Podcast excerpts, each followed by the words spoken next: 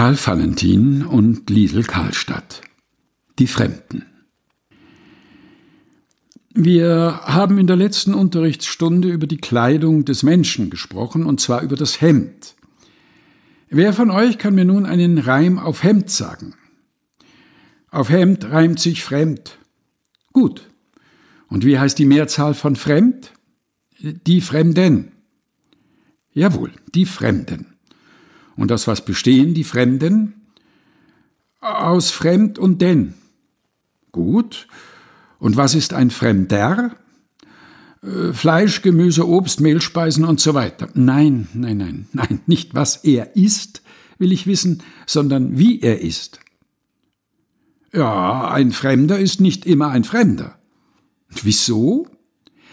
Fremd ist der Fremde nur in der Fremde. Das ist nicht unrichtig. Und warum fühlt sich ein Fremder nur in der Fremde fremd? Äh, weil jeder Fremde, der sich fremd fühlt, ein Fremder ist und zwar so lange, bis er sich nicht mehr fremd fühlt, dann ist er kein Fremder mehr. Sehr richtig. Wenn aber ein Fremder schon lange in der Fremde ist, bleibt er dann immer ein Fremder? Nein, das ist nur so lange ein Fremder, bis er alles kennt und gesehen hat, denn dann ist ihm nichts mehr fremd.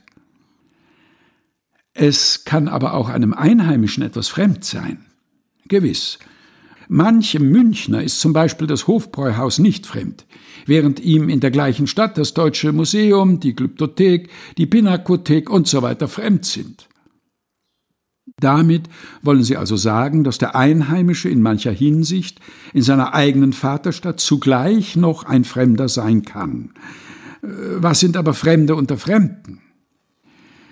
Äh, Fremde unter Fremden sind, wenn Fremde über eine Brücke fahren und unter der Brücke fährt ein Eisenbahnzug mit Fremden durch, so sind die durchfahrenden Fremden Fremde unter Fremden, was Sie, Herr Lehrer, vielleicht so schnell gar nicht begreifen werden. Oho! Und was sind Einheimische? Dem Einheimischen sind eigentlich die fremdesten Fremden nicht fremd. Der Einheimische kennt zwar den Fremden nicht, kennt aber am ersten Blick, dass es sich um einen Fremden handelt. Wenn aber ein Fremder von einem Fremden eine Auskunft will, sehr einfach.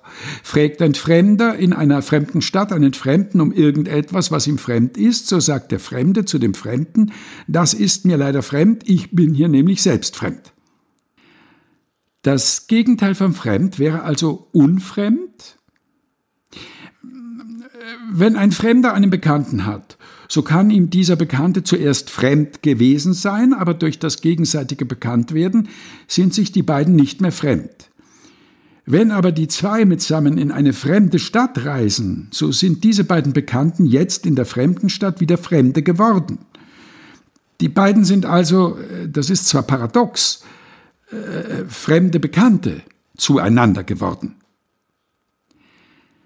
Karl Valentin und Liesel Karlstadt, Die Fremden. Gelesen von Helga Heinold.